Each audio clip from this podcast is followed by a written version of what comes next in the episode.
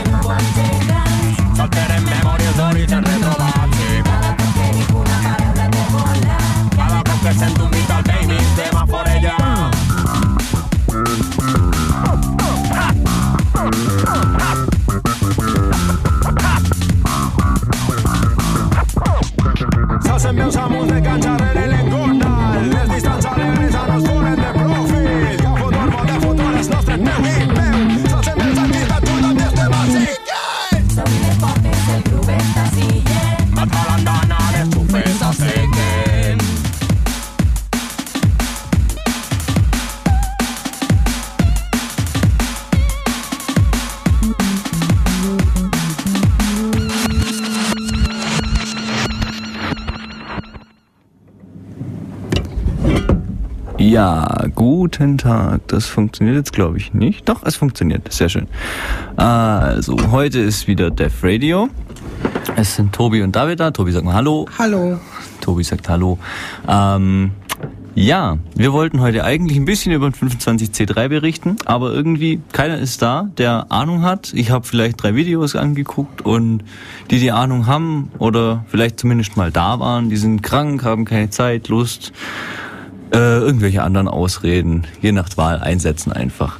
Gut, Tobi erzählt deswegen ein bisschen was über das Urheberrecht ähm, und eben wie das angefangen hat, wie das jetzt ist.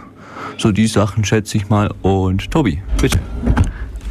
Hallo. Ähm, ja, als ich angefangen habe, mich mal auf dieses Thema vorzubereiten, da ähm, ja, hatte ich eigentlich so eine Art Vortragsreihe, Radioreihe oder was weiß ich im Sinne, äh, so verschiedene Arten, was weiß ich, was alles so mit Informatik und Gesellschaft äh, in, in Zusammenhang steht.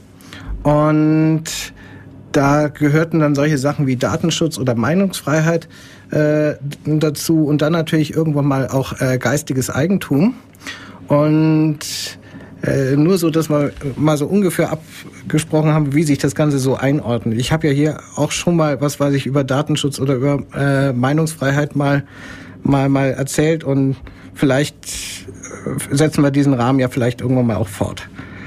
Ähm, als ich dann mich äh, mit geistigem Eigentum mal auseinandersetzte, da dachte ich, so schlimm kann das ganze Thema ja nicht sein. Ähm, da wird vielleicht Urheberrecht und irgendwo Patentrecht mit drinne sein und habe dann mal ein bisschen recherchiert und mh, siehe da festgestellt, dass das ein ganzes Sammelsurien lauter äh, äh, Rechte äh, und Gesetze, Gesetzvorschriften im Prinzip ist, die alle irgendwie miteinander zusammenhängen, alle ineinander übergehen, alle irgendwie Kraut wie, wie Rüben was miteinander sagen. Da haben wir solche Sachen wie ja einmal natürlich das Urheberrecht, ähm, das Recht am eigenen Bild, sogenannte Geschmacksmuster, das sind so Designs und Modelle. Natürlich Patentrechte, Gebrauchsmutter, Sortenschutz, Halbleiterschutz, Marken, Halbleiterschutz. ja, frag mich nicht. Geografische äh, Herkunftsangaben, Namensrecht, Geschäftsgeheimnisse, äh, wettbewerbsrechtlicher Leistungsschutz. Also es ist ein Sammelsurium, äh, was da alles irgendwie insbesondere ineinander übergibt, Schnittmengen hat und es ist kaum überschaubar. Insofern könnten wir ja auch sa gleich sagen wieder, wir, wir lassen es, aber ich will mal versuchen, ein bisschen drauf einzugehen. Das Urheberrecht in dem Sinne äh, will eigentlich den Schutz eines Werkes für seinen äh, Urheber ähm, äh, bieten. Oder zumindest das soll es in, in dem Sinne eigentlich äh, bewerkstelligen. Ähm, dieser Schutz berücksichtigt aber im Wesentlichen mal wirtschaftliche Interessen und die Ideale äh, eines Urhebers am Werk, aber ähm, es gibt aber ein paar, gewisse äh, Einschränkungen, also mit denen das wieder mal ein bisschen äh, zurückgenommen wird. Dazu gehört zum Beispiel das Recht, äh, Zitate äh, bringen zu können in irgendwelchen Arbeiten und ein gewisses äh, Recht auf eine Privatkopie. Ähm, Ja, wobei das auch schon wieder so ein bisschen ausgehöhlt äh, wird in dem Sinne. Was wird eigentlich geschützt beim Urheberrecht? Das sind solche Sachen, ähm, ja, sogenannte geistige oder künstlerische Leistungen. Das könnten zum Beispiel sein einfach Texte, Theater inszenieren, Fotografien, Filme, Rundfunksendungen. Oh Gott, was wir hier machen, ist in dem Sinne geschützt. Ja, natürlich, das ist ja unser geistiges Eigentum. Oh Gott. Und damit gehen wir so äh, äh, einfach so nachlässig um, dass wir es veröffentlichen. Musik- und Tonaufnahmen, Gemälde, Kompositionen. Ein sogenannter urheberrechtlicher Schutz entsteht überhaupt mal, wenn eine gewisse geistige oder künstlerische Leistung eine, dabei eine angemessene Schöpfungshöhe aufweist. Also mit anderen Worten, wenn jemand, der irgendetwas macht, auch wirklich kreativ genug ist, oder dieses, äh, was er gemacht hat, einen gewissen kreativen Eigenanteil beinhaltet. Ja, Kreise malen und dann zum, zum Patentamt gehen und sagen, ja, das möchte ich jetzt patentieren lassen. Vorsicht, Vorsicht, Patent, Im gewissen... Patentrecht ist was ganz Also, anderes. Oder, ja. Das, Also, ähm, das ist im Prinzip so der, der, der Schutz der einer Schutz Idee. Urheberrecht. Ja. In dem Sinne, ähm, wenn du äh, ein Patent anmeldest, dann äh, lässt du dir eine bestimmte Idee schützen. Das geht auch nur auf eine bestimmte Zeit. Und ähm, andere Leute dürfen entweder nach dieser Idee nicht vorgehen, also nichts, was dieser Idee folgt, bauen oder Programm schreiben oder sowas äh, bis dieser äh, Patentschutz äh, wie- wieder expired. Ähm, es sei denn, er würde jetzt bei dir eine Lizenz nehmen. Das ist mehr oder weniger Patentschutz. Während Urheberrecht, also den musst du vor allem auch anmelden, während Urheberrecht, das hast du in dem Sinne so einfach. Ja. Also du schreibst irgendwas oder äh, machst irgendeine Aufnahme und dergleichen und damit ist das äh, dein Werk und ist insofern erstmal für dich geschützt. Darauf hast du ein gewisses Urheberrecht. Was das nun bedeutet, das äh, heißt letztendlich, dass du die freie Entscheidung darüber hast, was mit diesem Werk geschehen soll. Zum Beispiel, ob du es jetzt einfach freigibst oder ob du ähm, es nur auf bestimmten Aufführungen äh, haben möchtest, ob du es an jemanden verkaufst und welche Rechte der dann damit haben äh, kann. Aber du kannst ihm zum Beispiel nicht alle deine Rechte übertragen. Nee, Zum Beispiel gerade dieses Entscheidungsrecht, was damit passieren soll, das kannst du nicht übertragen. Das behältst du. Aber, das ist auch jetzt wieder ein gewisser feiner Unterschied je nach den nationalen Urheberrechten. Mhm. Okay.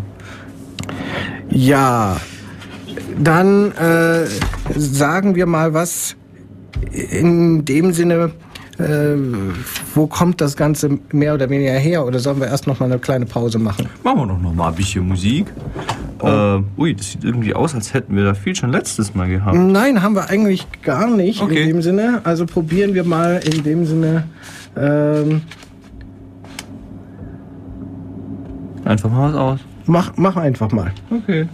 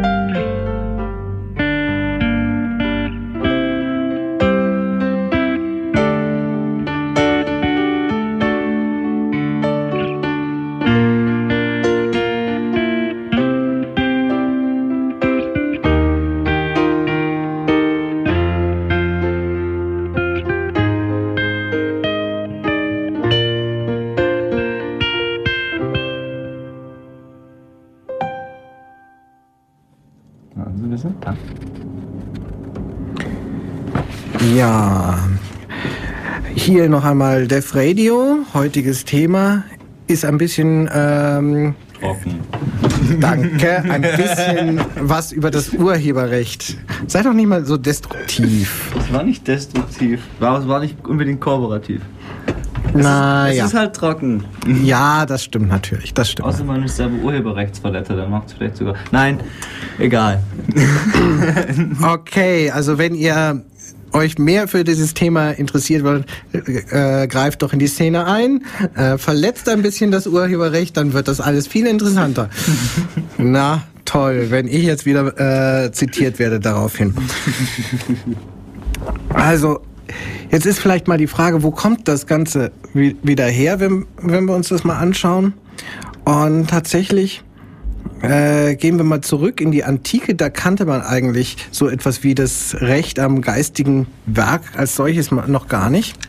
Es äh, gab in dem Sinne nur, äh, nur Gesetze, was weiß ich, die, die irgendwelche Sachen in dem Sinne schützten. Also wenn ich ein Bild klaue, dann nehme ich ja eine Sache weg. Dann handelt es sich in dem Sinne um einen Diebstahl. Aber äh, ein, das Bild jetzt abzumalen und das Motiv jetzt äh, zu verwenden, wäre in dem Sinne natürlich kein Diebstahl nach dieser Auffassung. Ähm, dasselbe gilt natürlich für Bücher. Ein Buch darf nicht gestohlen werden, aber abgeschrieben sehr wohl. Und äh, insofern war es auch mehr oder weniger der Normalfall, dass Künstler aufeinander, äh, ja, voneinander abguckten, äh, ein und denselben Stoff im Prinzip äh, nochmal weiter äh, bearbeiteten. Das äh, gehörte in dem Sinne, könnte man sagen, auch äh, zum Kulturgut. Ähm, in dem Sinne viele unserer äh, heutigen Volkslieder oder äh, die sind eigentlich genau solch einen Werdegang äh, durch, äh, durchgegangen. Also wir hätten sie in dem Sinne nicht, wenn da nicht äh, so und so viel, so ein halbes Dutzend oder ein Dutzend Künstler über die Jahrzehnte, Jahrhunderte im Prinzip immer äh, äh, nochmal wieder ein bisschen weitergemacht haben. Heute sehen wir sowas Ähnliches tatsächlich auch, was das ähm, zwar unter einer ganz anderen Rechtslage, aber zum Beispiel immer wieder äh, in irgendwelchen Musikstücken andere Musikstücke äh, mittlerweile äh, zitiert werden, sei es durch Samples oder sowas. Das heißt, sich dann zitieren. Ja, im Grunde ist das ja sowas. Ja. Man gibt halt die Quelle nicht unbedingt an. Ja, dafür zahlt man dem eine gewisse Lizenz dafür. Aber das kommt später. Das kommt dann später. Ja, ähm, ebenfalls, wenn wir gerade bei Zitieren sind, die Zitierzeiten in den damaligen Zeiten war ja sehr viel lockerer eigentlich als als heute. Man gab in dem Sinne seine Quelle nicht wirklich an. Man der, ein Künstler bemaß sich eigentlich mehr äh, durch seine handwerklichen Fähigkeiten, als dass er jetzt etwas besonders Originelles schafft. Der Begriff Plagiat äh, geht eigentlich auf äh, eine der ältesten äh, Urheberrechtsverletzungen äh, zurück.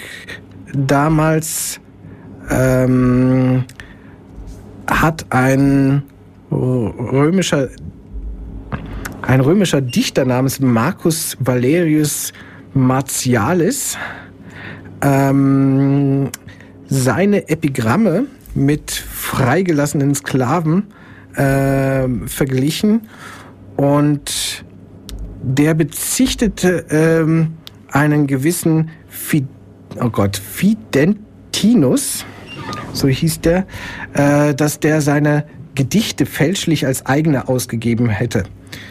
Also insofern äh, bezeichnet er ihn als, als Menschenräuber und das äh, heißt auf Latanius Plagiari, Plagiarius. Und von, von daher haben wir überhaupt mal diesen Begriff. Und ja, später dann mit der Erfindung des Buchdrucks wurde es äh, schließlich einfacher, dass man Kopien von einem Werk in großen Mengen da, ähm, äh, herstellen konnte. Und man hat jetzt in dem Sinne immer noch äh, kein Urheberrecht als Autor gehabt. Also man musste eigentlich äh, erstmal froh sein als Autor, wenn überhaupt äh, das Werk nicht nur gedruckt wurde, sondern der Drucker äh, auch noch etwas für das Manuskript gezahlt hat. Ähm, ja, dann ging es mehr oder weniger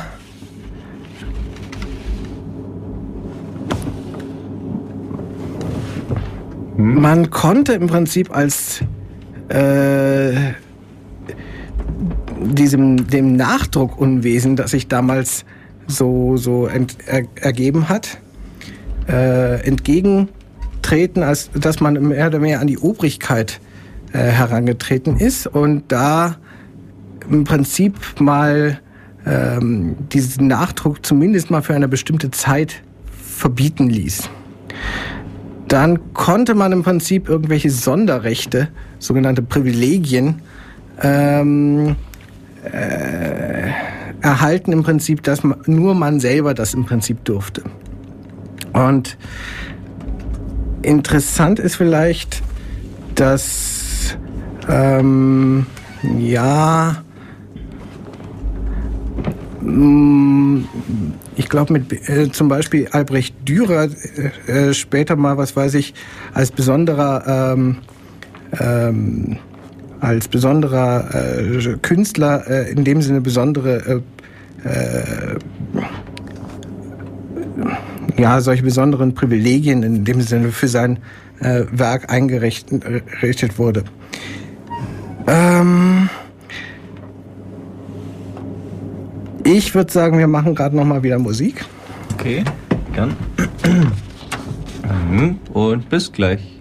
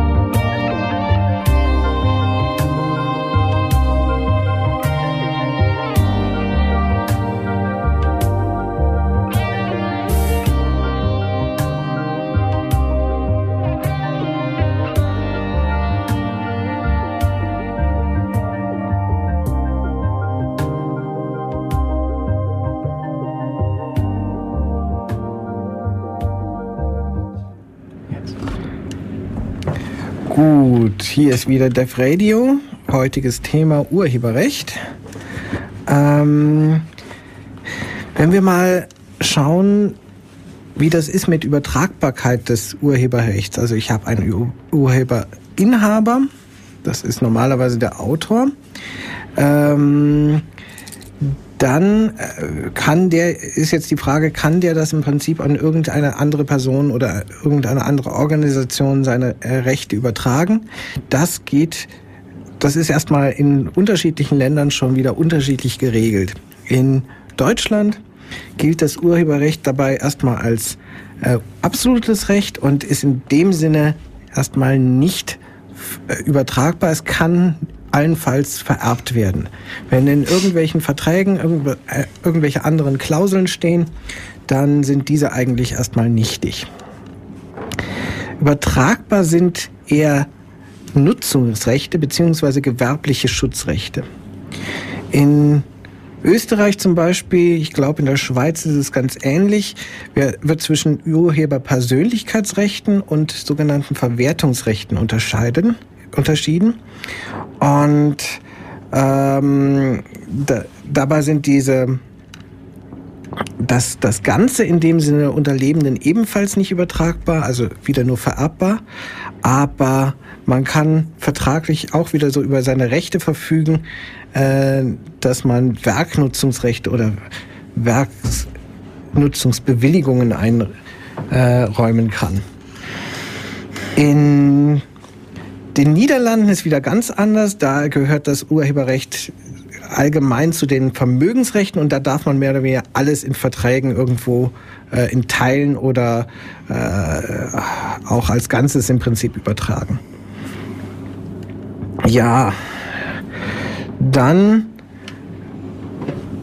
das, wenn wir jetzt mal etwas mehr aufs deutsche Urheberrecht äh, eingehen, ähm, das ist mehr oder weniger hauptsächlich im Urheberrechtsgesetz äh, aus dem Jahre 65 ähm, geregelt und steht irgendwie in Verbindung mit Wahrnehmungsgesetz, Verlagsgesetz, gewerblichem Rechtsschutz und äh, zum Beispiel ähm, nee, nee, nee, nee, nee, äh, mit dem gewerblichen Rechtsschutz eher nicht oder was weiß ich. Es ist ein, im Wesentlichen ein Privatrecht.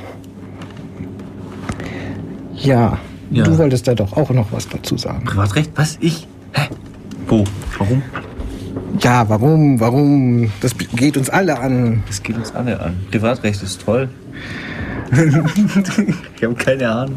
Was möchtest du denn, dass ich das so sage? Ach, was glaubst du, wo ich Ahnung habe?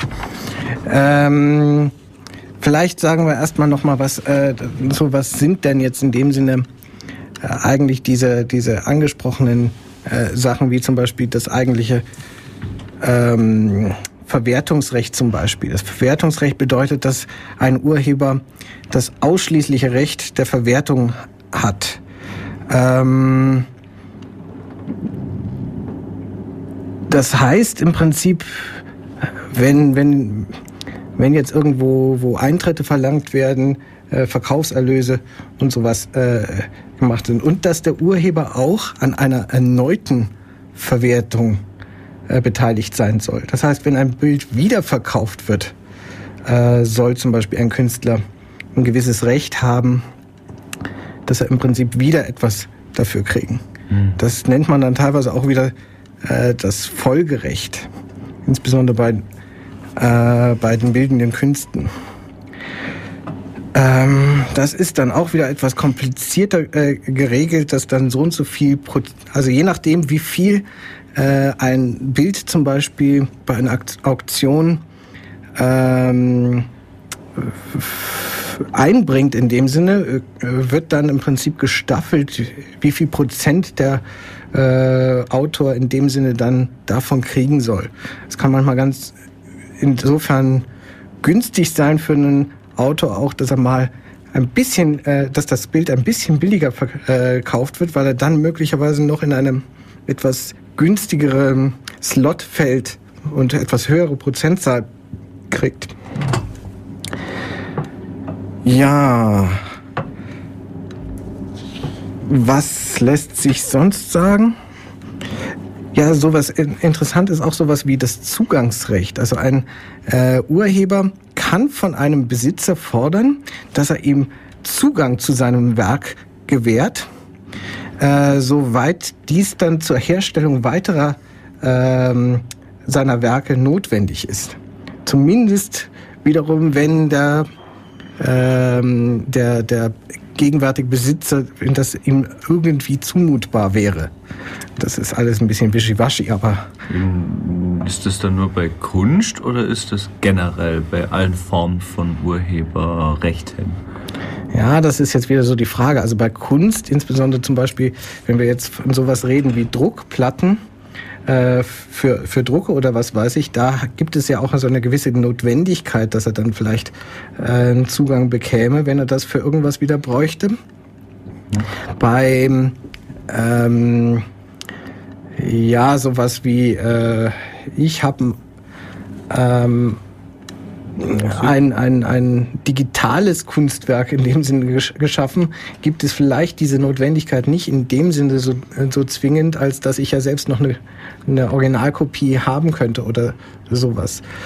Ähm, bei Musik könnte es bedeuten vielleicht, dass ich zu den Urbändern äh, noch Zugriff haben müsste oder äh, könnte, wenn diese noch existieren. Also ähm, das lässt sich wahrscheinlich durchaus auf andere Sachen äh, übertragen. Ja, Gut, folgerecht. Was haben wir noch? was haben wir noch? Wir, ähm, wer ist jetzt eigentlich in dem Sinne der Rechtsinhaber? Aber wie gesagt, wir haben die ganze Zeit äh, vom Urheber geredet. Das ist der der eigentliche Schöpfer des Werks. Das kann in dem Sinne nur eine natürliche Person sein, das kann nicht in dem Sinne eine juristische Person und sehr interessanterweise kann es auch äh, nach äh, der Rechtsprechung kein Tier sein. Man denke da an gewisse äh, Malende Ku- Schimpansen malende oder Schimpansen oder äh, oder oder Elefanten. Das haben wir alle schon gehabt und diese haben tatsächlich kein Recht an ihrem eigenen Kunstwerk. Ähm, und entsprechend ist das, da- da es auch keiner natürlich, äh, juristischen Person gehören kann, also nicht dem Zoo in dem Sinne, wahrscheinlich dann gleich dann Public Domain oder sowas. Das heißt, irgendwo läuft jetzt wahrscheinlich gerade wieder ein Tierschützer Amok, der für mehr Rechte für Tiere plädiert. Was in diesem Fall durchaus eine interessante Frage wäre. Das hört sich lustig an. Gut. Ähm, ja, dann geht's natürlich weiter. Es gibt andere Fälle, bei denen ist das ein bisschen kompliziert. Man denke nur mal so an einen Film, denken wir mal an einen Kinofilm, an dem halt viele Urheber ähm, beteiligt sind. Also äh, direkt zu nennen wäre natürlich die einzelnen, also erstmal der, der, der Buchautor, der äh, Regisseur, dann die verschiedenen äh, Schauspieler, dann ähm, natürlich der, der, der die Filmmusik geschrieben hat, dann natürlich ähm, eventuell auch der Produzent, der äh, so und so viel Einfluss genommen hat. Und jetzt kommt es halt drauf an, irgendwie sind die alle damit mit drin involviert und irgendwie haben die alle einen gewissen Anteil. Und jetzt kommt es drauf an, wie viel äh, kreativen äh, Einfluss die jeweils hatten. Also vielleicht hat der Kabeljunge, der, obwohl er beteiligt war, dann eben doch nicht mehr so viel kreativen Einfluss auf das Gesamtwerk gehabt. Insofern ist das teilweise sehr, sehr schwierig nachher, wie man da dann die Abgrenzungen ähm, Ich zumindest in Deutschland. Zumindest in Deutschland, aber das ist, glaube ich, so auch international Vielleicht kommen deswegen, deswegen nicht so viele gute Filme aus Deutschland, weil sie nicht so richtig wissen, wie sie die Rechte vergeben sollen. Danke auch. ähm, ja, dann gibt's wieder so seltsame Klauseln wie äh, bei Werken, die im Rahmen eines Arbeitsverhältnisses geschaffen werden. Da stehen erstmal dem Arbeitnehmer die Nutzungsrechte äh, Rechte zu, aber andererseits gibt's dann schon wieder äh, in der Literatur explizit genannte Ausnahmen, wie gerade äh, für Schreiben von Computerprogramme. Da ist nach Paragraph 69b äh, urhebergerecht, ähm, das ist da dann äh, explizit im Prinzip ausgeschlossen. Also die normalen Arbeitnehmer ausgenommen von den Computerprogrammautoren, die müssten jetzt eigentlich arbeitsverträglich erst dem Arbeitgeber äh, ihr, ihr Urheberrecht übertragen, soweit das, wie gesagt, äh, überhaupt geht. Und interessanterweise es steht dann wiederum in allen möglichen Arbeitsverträgen, Arbeitnehmer, Arbeitgeberverträgen, ähm, dass das halt per Default so, so geregelt sein soll. Also zum Beispiel, wenn ich was äh, sch schreibe, während ich äh, Student bin oder Angestellter in der Uni, dann geht das sehr schn schnell irgendwie in den Besitz der Uni äh, über und zumindest möchte sie dann irgendwo diese das Urheberrecht möglichst für, für sich beanspruchen. Wie gesagt, wir haben gerade gehört, dass das gar nicht so, so trivial ist, ob sie das nur eigentlich darf oder nicht. Hm.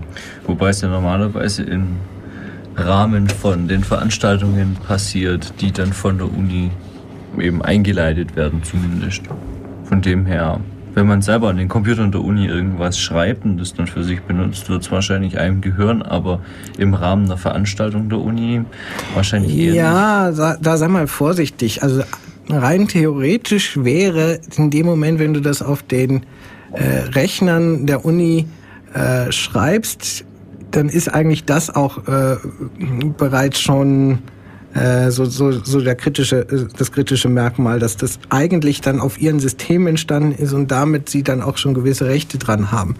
Also da muss man eigentlich, wenn man es streng nehmen würde, aufpassen. Das heißt, ich darf wahrscheinlich gerade mal mit dem Notebook in der Uni sitzen und dann ist es auch schon gefährlich. Das müsste fast noch gehen, weil du dann nichts weiter als das WLAN und den Strom benutzt.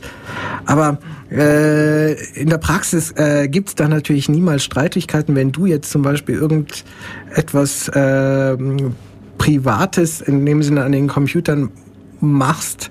Darf man ja gar nicht. Das ist das andere Problem, ob man das dann darf, laut Benutzerordnung oder laut äh, Arbeitsvertrag in dem Sinne, dass man äh, den Computer privat nutzen äh, darf. Aber dann, wie, inwieweit da wirklich äh, in der Praxis äh, dagegen vorgegangen wird, normalerweise natürlich nicht. Normalerweise äh, läuft das alles auf, auf äh, eine Art, wenn das nicht absolut übertrieben wird, dass man jetzt ähm, die Rechner nur noch privat nutzt, zum Beispiel in der Uni und gar nichts äh, mehr arbeitet oder so, dann wird das in dem Sinne äh, normalerweise keine Folgen haben. Aber dann haben wir es natürlich wieder wie bei jedem Arbeitgeber, ähm, wenn du keinerlei äh, produktive Arbeit leistest oder dergleichen, dann äh, steigt er dir aus ganz anderen Gründen irgendwann mal auf den Kopf. Ja. Gut. Was gibt's denn sonst da gerade zu sagen? Ähm, Warum es denn das Urheberrecht gibt, haben wir ja, glaube ich, schon geklärt. Ne? Schutzgegenstand. Ein Schutzgegenstand des äh, Urheberrechts sprichst du an. Ähm, das sind in dem Sinne, also laut deutschem Urheberrecht zumindest mal Werke äh, der Literatur, der Wissenschaft, der Musik, der Kunst. Äh, die werden in, ja, irgendwo im Urheberrechtsgesetz auch äh, aufgezählt, aber diese Aufzählung ist nicht abschließend. Also das heißt, wenn es da weitere Arten äh, gibt oder was, dann kann man die da durchaus weiter hinzufügen. Wird dann aber erst vor Gericht entschieden, ob das dann wirklich da dazugehört. Äh, wenn es so richtige Zweifelsfälle gibt, wahrscheinlich. Ähm, was diesen Werken zumindest mal gemeinsam sein muss, ist, dass sie eine ge- gewisse sinnliche Wahrnehmung haben müssen in dem Sinne. Ähm, das kann, also das schließt zumindest mit aus, dass sie auch mit Hilfe von technischen Mitteln vielleicht erst sinnlich wahrnehmbar gemacht werden. Also man denke jetzt an einen Film, Celluloid, äh, macht nicht so einen großen Eindruck, wenn ich es mir nur so angucke, aber äh, im Kino dann sehr wohl. Oder die MP3, die du auf dem Stick hast, äh, macht auch ohne technische Hilfsmittel noch nicht sehr viel Sinn. Dann Ja, bei dem Inhalt eines äh, Werks hängt dann äh, maßgeblich davon ab, ob ja, sagen wir mal, wissenschaftliches, künstlerisches oder ein sonstiges Allgemeingut dabei ähm, ja, vorgetragen wird in, in dem Sinne. Oder ob man, ob dieser Inhalt äh, im Wesentlichen auf die, die, die eigentliche Kreativität des, des Autors äh, zurückgeht. Also zitiert er mehr oder hat er jetzt selber irgendwas vollbracht in dem Sinne? Das heißt einfach nur eine Arbeit, die einfach nur alle möglichen anderen Werke zitiert und dadurch irgendeine Schlussfolgerung zieht, ist so nicht schützenswert? Na, da haben wir jetzt zwei, äh, zwei Dinge drin. Einmal äh, bedeutet diese, äh, diese Zitierreihe natürlich auch eine gewisse Art von äh, Zitate-Sammlung. Das heißt, die Auswahl ist einmal da. Und zum anderen haben wir sowas wie äh, die Schlussfolgerung, die daraus gezogen wird. Also diese Schlussfolgerung selbst äh, könnte schützenswert sein, aber zum Beispiel nicht die Zitate selbst. Aber die. Zitatauswahl. Die Zitatauswahl, wenn sie jetzt irgendwas Besonderes bedeutet, äh, vielleicht, aber da, da kommt es jetzt wieder auf diesen äh, kreativen Anteil in dem Sinne äh, an. Also wenn ich jetzt zum Beispiel äh, sage, ich mache mein Werk, ziele mit meinem Werk nur darauf hin, jetzt äh, ja, sagen wir mal, besonders schöne äh, Bilder aus dem Internet, was weiß ich, zusammenzustellen in dem Sinne, dann wäre äh, der einzige äh, kreative äh, Aspekt da drin, äh, dass ich jetzt die Auswahl dort zusammengestellt habe. Und dann muss ich schon sehr gut argumentieren, warum das jetzt schützenswert gewesen äh, ist. Also, Schwierig. es ist in jedem Fall dann nicht sehr viel, was äh, da war, aber vielleicht reicht es. Man Je nachdem, wie, wie, wie, wie äh, es kommt auch wieder sehr auf den Kontext wohl an. Schön. Ja, dann würde ich mal sagen, wir gehen mal wieder, äh, machen ein wenig Musik. Obwohl, Und- mach doch, mach doch noch kurz das Urheberrecht fertig und danach erzählen wir, erzählen wir ein bisschen was über die GEMA. Na gut, ich wollte ja, wollte ja gerade ein bisschen ähm, hier jetzt hier jetzt, ab, hier jetzt ein bisschen abkürzen. Ähm, Achso, gut, dann lassen wir's. Dann noch Musik.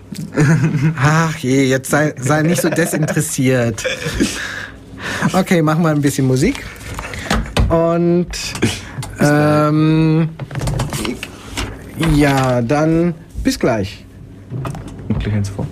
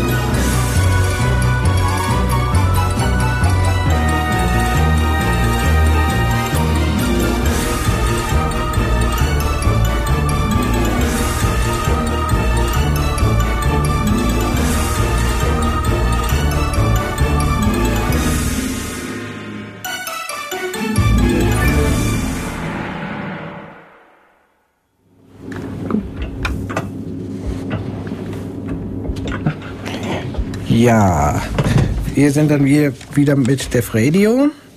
Heutiges Thema Urheberrechte.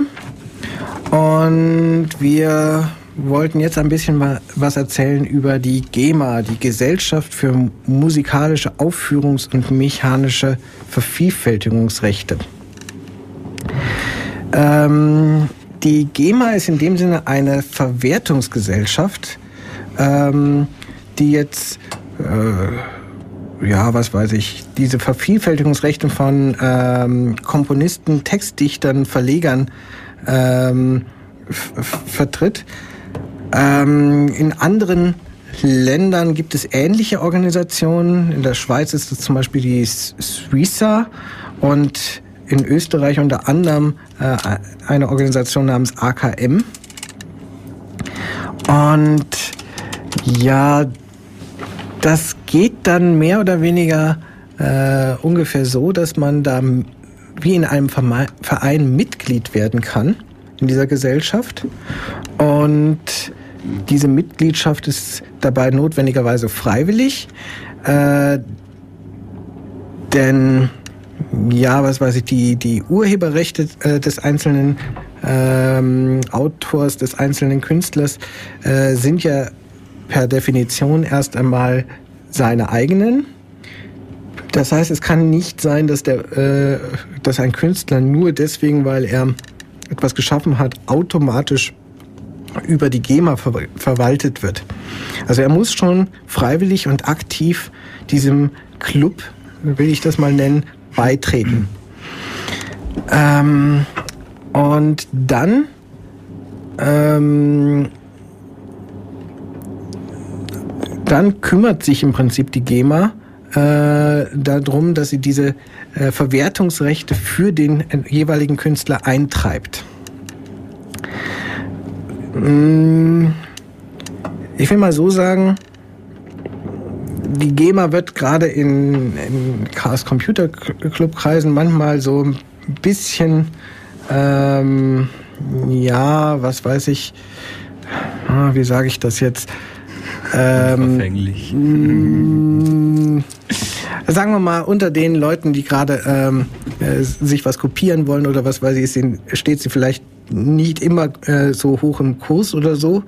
Auf der anderen Seite muss man mal sehen, man hat hier mal ein äh, pauschales Ver Verwertungssystem, ein äh, weit flächendeckendes Verwertungssystem, das in dem Sinne tatsächlich äh, äh, so funktioniert, dass man ähm, nicht mehr ähm, ja, was weiß ich, immer mit dem Künstler äh, selbst oder dem Autor selbst äh, verhandeln muss, äh, dass man ihm irgendetwas bezahlt, äh, sondern dass das im Prinzip äh, so quasi zentral geregelt wird.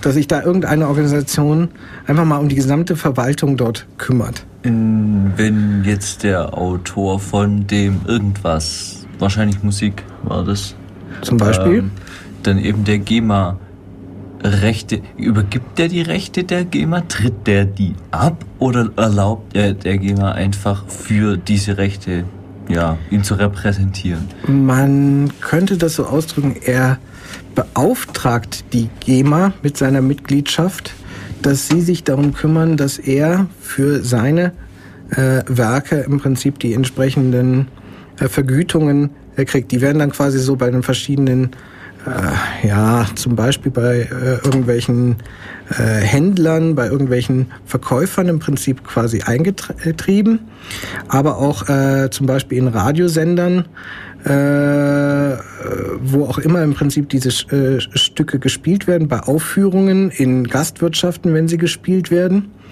Die haben alle eine gewisse teils pauschale, teils äh, direkte Abgabe für diese Stücken zu zahlen. Und die GEMA errechnet in dem Sinne, welche Anteile jetzt die, wie viel häufig im Prinzip die Stücke des jeweiligen Autors zum Beispiel ges gespielt wurden. Und entsprechend ähm, kriegt der dann so und so viel ähm, pro ähm, Gespielt. gespieltem Lied. In dem Sinne und was weiß ich dann rüber überwiesen in dem Sinne. Also ich habe es mal Das mitbekommen heißt, im Einzelhandel, dass ja. da so hieß, ja, hallo, wir sind von der GEMA, wir sehen, ihr lasst die Musik laufen, das ist nicht schön, äh, wir wollen da Geld für und weil wir da Geld für wollen, müsst ihr auch noch gleich eine Liste abgeben, je nachdem wie groß ihr seid. Und was, was ihr dann da so eben so abgespielt habt wollen wir dann wissen und dann haben die sich wieder verabschiedet. Später kam dann irgendwie so ja, der Nachricht, man soll jetzt da den Vertrag unterschreiben und dann bitte schön zahlen.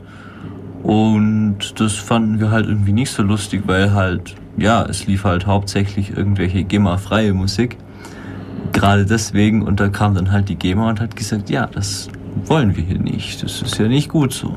Na, na, na, na, da muss man ein bisschen hier, hier mal, mal, mal intervenieren. Ähm, also es ist tatsächlich so, die GEMA äh, geht in die äh, Geschäfte oder äh, in die Kneipen und guckt mal, wird da irgendwas gespielt.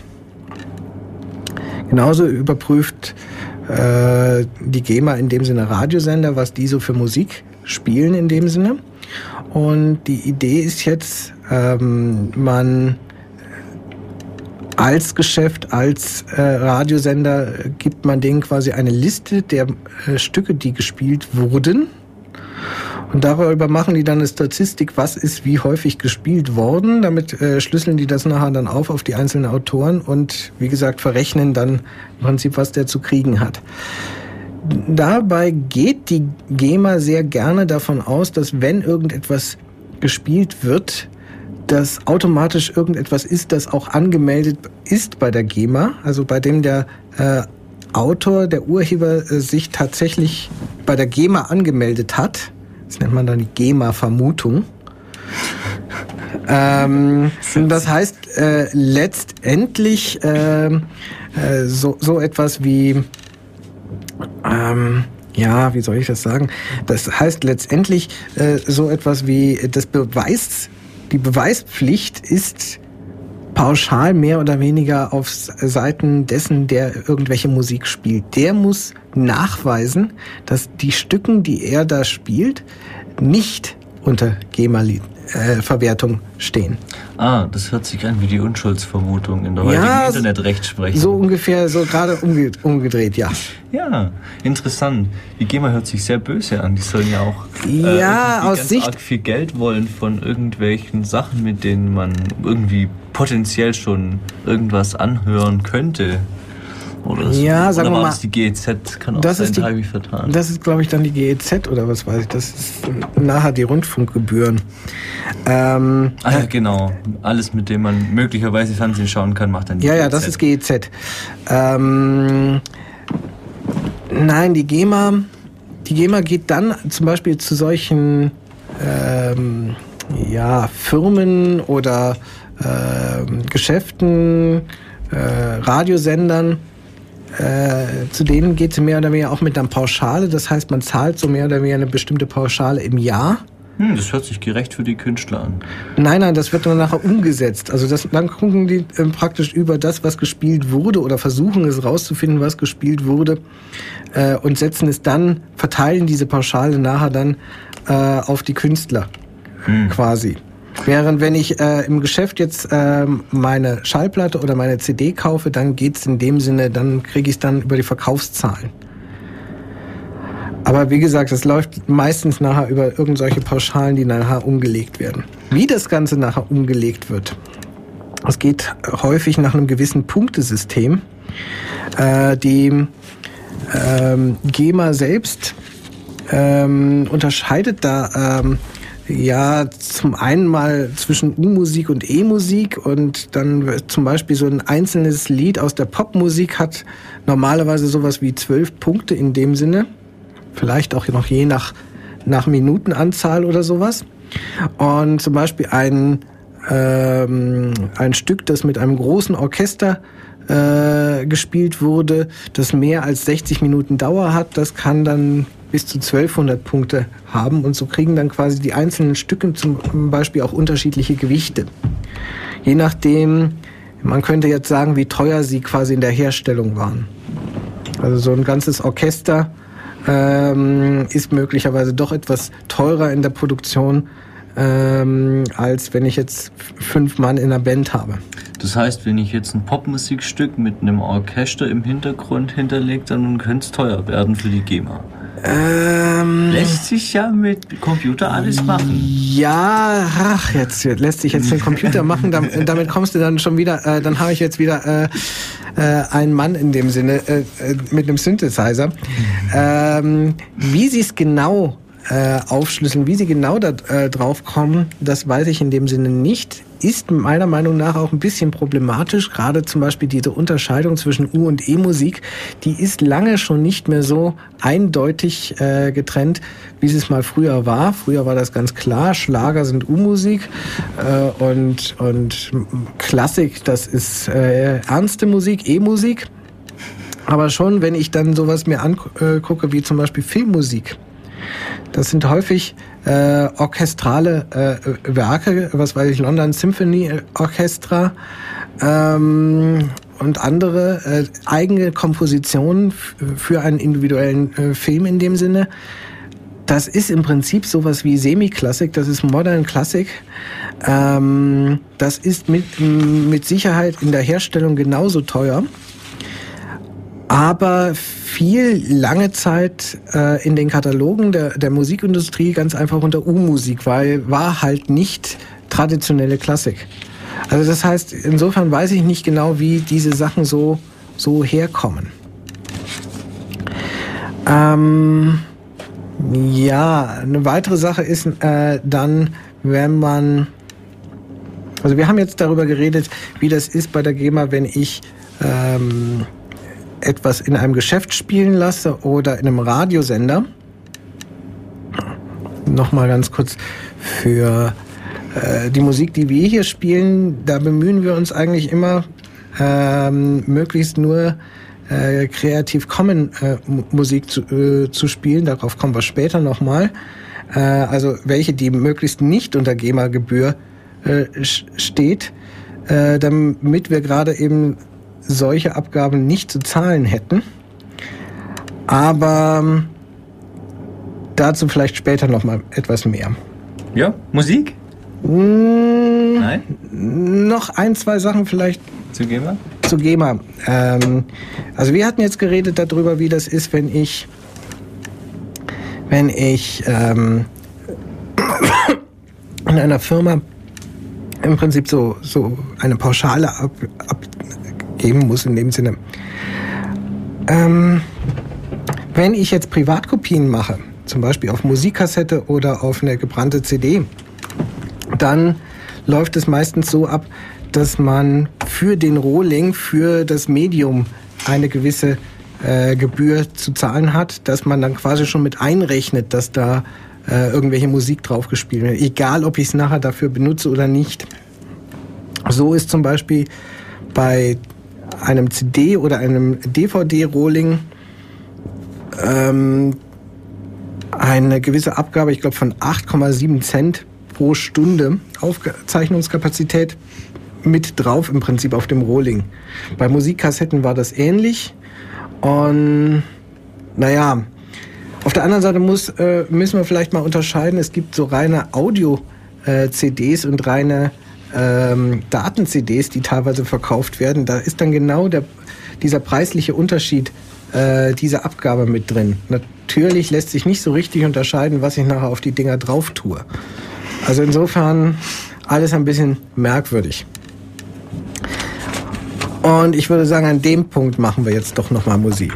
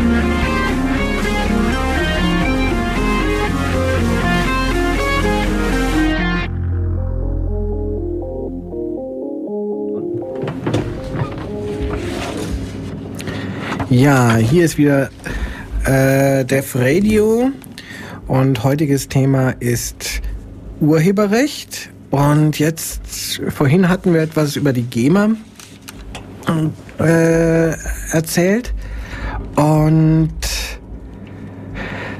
vielleicht noch so viel als Nachtrag.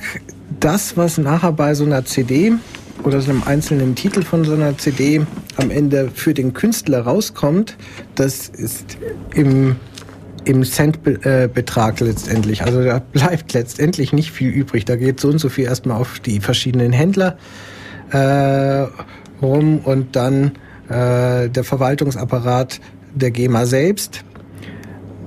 Äh, und wie gesagt, was beim Künstler äh, rauskommt, ist vielleicht jetzt nicht gerade berauschend. Das macht mehr oder weniger nachher die Masse durch die vielen verkauften Stücke in dem Sinne. Ah, ist das dann wie UNICEF? Obwohl, lassen wir das. Äh, das- naja, dann ist vielleicht mal die Frage, was ist jetzt mit GEMA-freier Musik in dem Sinne? Ähm, das wäre jetzt in dem Sinne erstmal Musik, für deren Nutzung ein Benutzer keine Lizenzgebühr jetzt an diese Gesellschaft für musikalische Aufführungs- und mechanische Vervielfältigungsrechte ähm, zahlen muss. Also nicht an die GEMA, sondern das wird erst einmal irgendwie anders verrechnet. Und da ist jetzt auch wieder erstmal zu unterscheiden zwischen kommerzieller, GEMA-freier Musik und ja, äh, in dem Sinne dann so ganz freier Musik oder anderen ähm, Konzepten in dem Sinne, Lizenzkonzepten. Und bei kommerzieller äh, GEMA-freier Musik ist erstmal zu sagen, die GEMA geht erstmal davon aus, dass im Prinzip jeder Komponist einen Wahrnehmungsvertrag mit der GEMA hätte. Und also das ist einfach so häufig der Fall, äh, dass man äh, das, das eigentlich so als pauschale Vermutung äh, hat in dem Sinne. Dieser Wahrnehmungsvertrag ist in dem Sinne dann auch personenbezogen äh, geschlossen. Ähm, danach ist dann auch die GEMA mehr oder weniger für alle Werke dieses Komponisten ähm, ja, sagen wir mal, verantworten. Also äh, sie, sie ist berechtigt, dann die Tantiemen für alle diese äh, Werke einzuziehen. Ähm, wenn jetzt im Prinzip ein, ein Künstler im Prinzip ähm, für irgendein bestimmtes Stück ähm, nicht möchte, dass die GEMA dafür was einzieht, dann ist das in dem Sinne erstmal gar nicht äh, so einfach. Ich glaube, er muss letztendlich, äh, wenn er es nicht mehr möchte, quasi aus diesem Club nachher austreten. Ähm, aber äh, so Ausnahmebedingungen, Bedingungen, die gibt es in dem Sinne dann äh, eher nicht. Das heißt, du kannst dich eigentlich als Künstler nur entscheiden, willst du es über die GEMA machen oder nicht. Aber du musst dich entscheiden. Du musst dich mehr oder weniger entscheiden. Also Ähm. theoretisch vom Gesetz her nicht, aber so wie die GEMA handelt schon.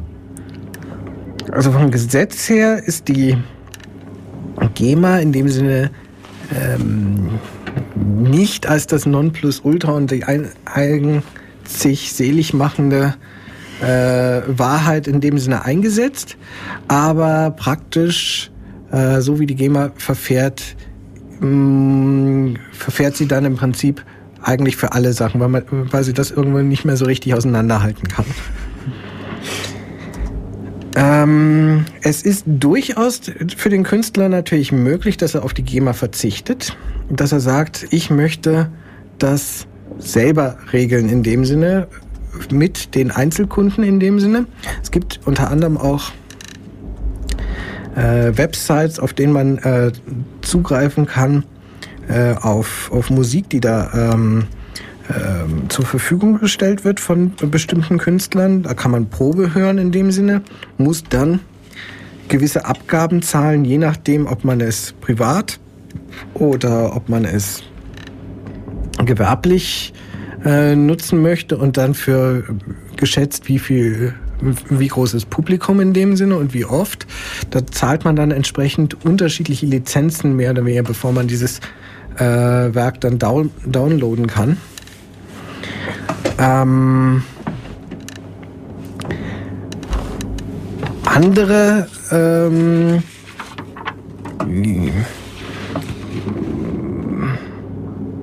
ja, andere eine andere ähm, äh, Modell wäre in dem Sinne die ganz freie Musik zum Beispiel. Das ist Musik, die jetzt in dem Sinne sich ja an so einem ähnlichen Modell wie die GPL, die GNU Public License im Softwarebereich äh, orientiert. Da äh, entfallen erstmal e ebenfalls keine GEMA-Gebühren und in dem Sinne auch jetzt keine, keine sogenannten Buyout-Pauschalen, dass ich jetzt im Prinzip die erst mir erkaufen muss, um sie runterzuladen. Äh, das ist dann Musik, die eher in dem Sinne gänzlich als freie, kostenfreie, für die kostenfreie Nutzung gedacht ist. Ähm, bevor wir auf die eingehen, würde ich sagen, machen wir auch noch mal wieder ein bisschen Musik. Gut, machen wir das.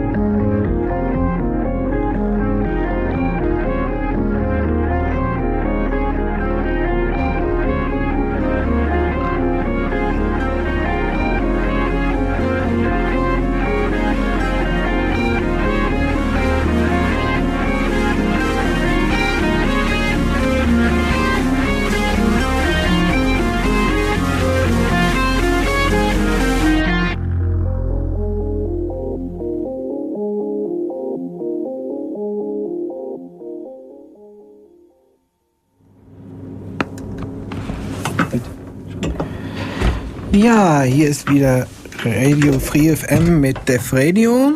Und heutiges Thema ist Urheberrechte.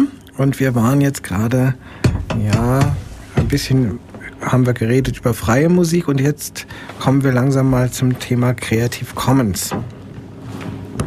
Also, wie schon gesagt, ähm, wenn man seine Musik frei ähm, veröffentlichen möchte, in dem Sinne, und man hat andererseits noch irgendeinen Vertrag, äh, Vertrag mit der GEMA, dann schließt sich das eigentlich miteinander aus. Also wenn ich ähm, bei der GEMA einen Vertrag habe, die lässt es nicht zu, dass man äh, auch auf eine andere Art als über sie jetzt äh, die, die Eintreibung äh, seiner, seiner Gebühren, seiner Tantiemen für sein Werk im Prinzip unternimmt. Mm. Wenn man in dem Sinne, also es gibt verschiedene andere Lizenzmodelle, die man machen kann. Also zum Beispiel gibt es da ein Lizenzmodell, das sich im, im Prinzip an der GPL äh, orientiert. Ähm, wenn man im Prinzip als äh, Künstler im Prinzip seine F Musik im Prinzip unter Creative Commons Lizenz anbieten, dann ähm, hat man im Prinzip eine Lizenzform, die man, mit der man das unwiderruflich eigentlich äh, der äh, Öffentlichkeit zur Verfügung stellt. Und da, äh, hat festgelegt, dass man für sein Werk ähm, für alle Zeiten im Prinzip auf den Anspruch einer Vergütung verzichtet. Und zwar für die gesamte Schutzdauer. Die Schutzdauer im Prinzip bei einem urheberrechtlichen Werk, da haben wir jetzt noch nicht drüber geredet, die ist, ich glaube, derzeit äh, bis zu 70 Jahre nach Ableben des Künstlers. Also Danach kann er eh nicht mehr vergütet werden. Er nicht. ja, Er die Erben natürlich. Also äh, erstmal zur gesamten äh, Lebenszeit des äh, Künstlers und danach dann die Erben im Prinzip noch, haben noch so und so lange einen, einen Schutz in dem Sinne.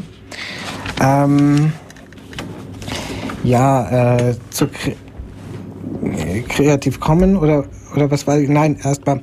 Ähm, wenn ich also jetzt im Prinzip mein, meine Werke unter Creative Commons gestellt habe, dann und bin dann irgendwie nochmal bei der GEMA, dann hat diese keine Möglichkeit, äh, später äh, zu, zum Beispiel für diese Werke irgendetwas einzutreiben.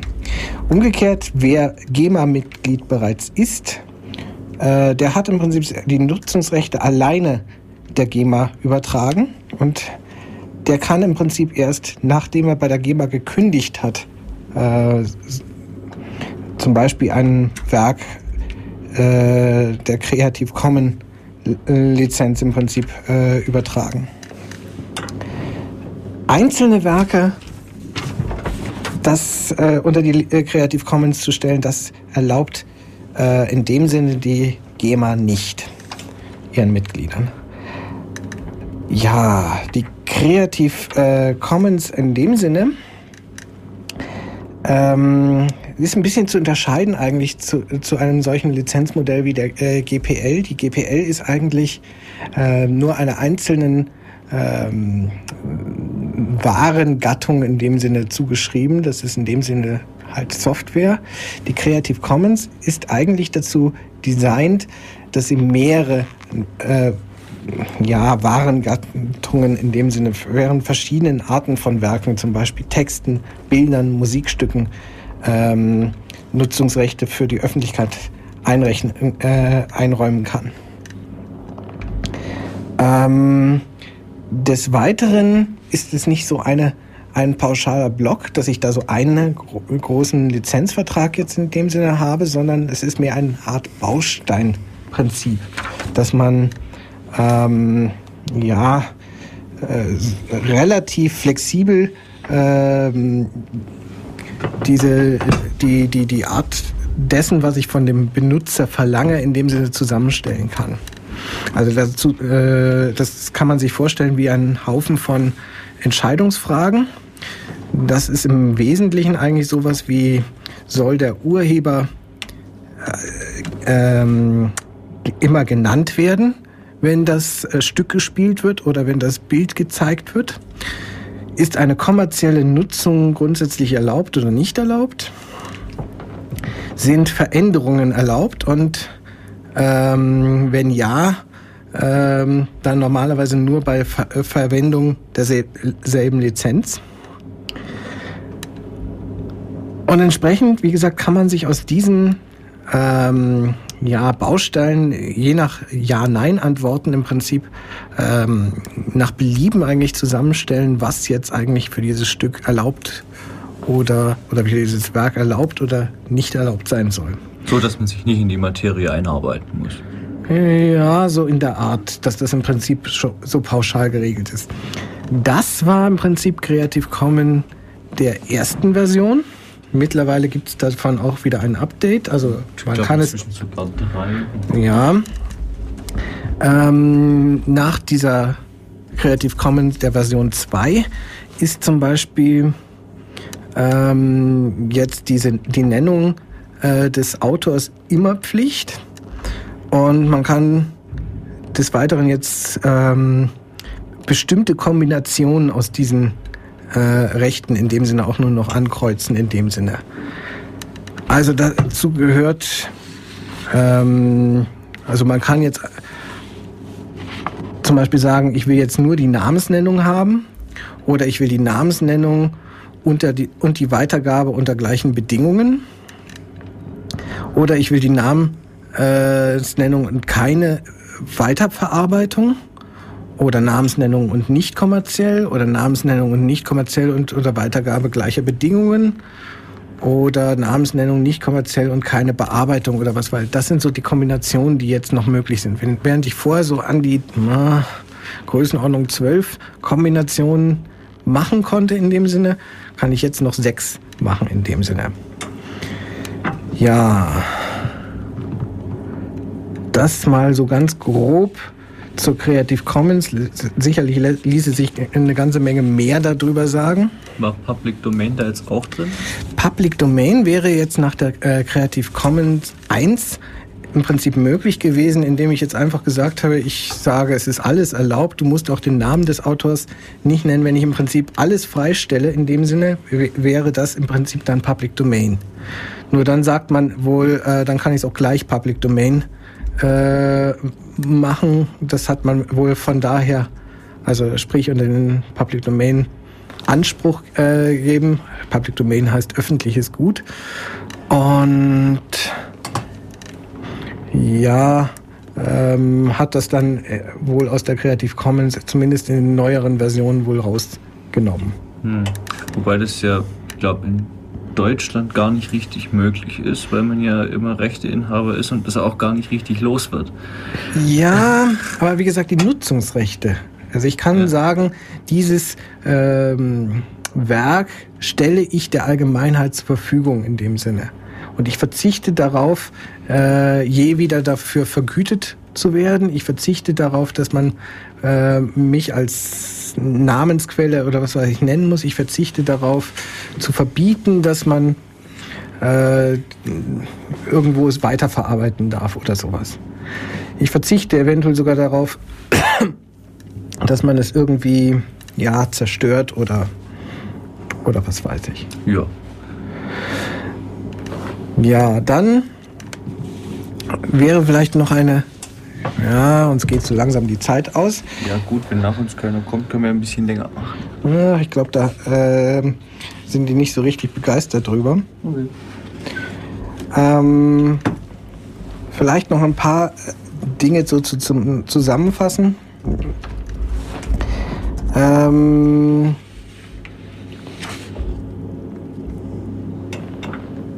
wer jetzt gegen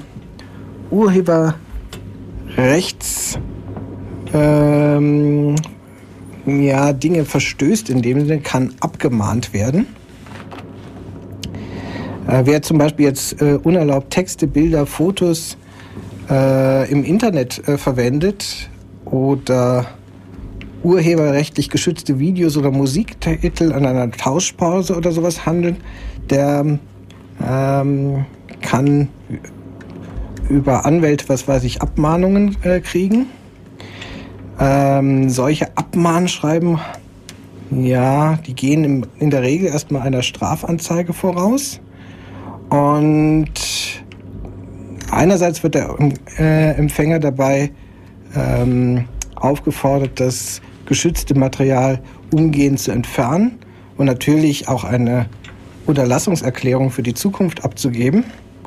Und in dieser äh, Unterlassungserklärung verpflichtet sich dann dieser Erklärende, ähm, ja, solche, solche urheberrechtsverletzenden äh, Handlungen in Zukunft immer ver zu verlassen. Und solch eine Unterlassungserklärung hat immerhin 30 Jahre Gültigkeit. Hm. Gibt es bestimmt auch wieder eine Möglichkeit, sich davon zu distanzieren, wobei sowas ja eigentlich nicht nötig wäre. Naja, falls man nun eine solche, eine solche Unterlassungserklärung nicht abgibt, droht zumindest mal ein Gerichtsverfahren. Und bereits die Abmahnung selbst verursacht im Allgemeinen eigentlich relativ äh, hohe Kosten. Ja, sonst würde man sie ja nicht machen. Nein, nein, alleine das Verfahren in dem Sinne ist schon, schon teuer.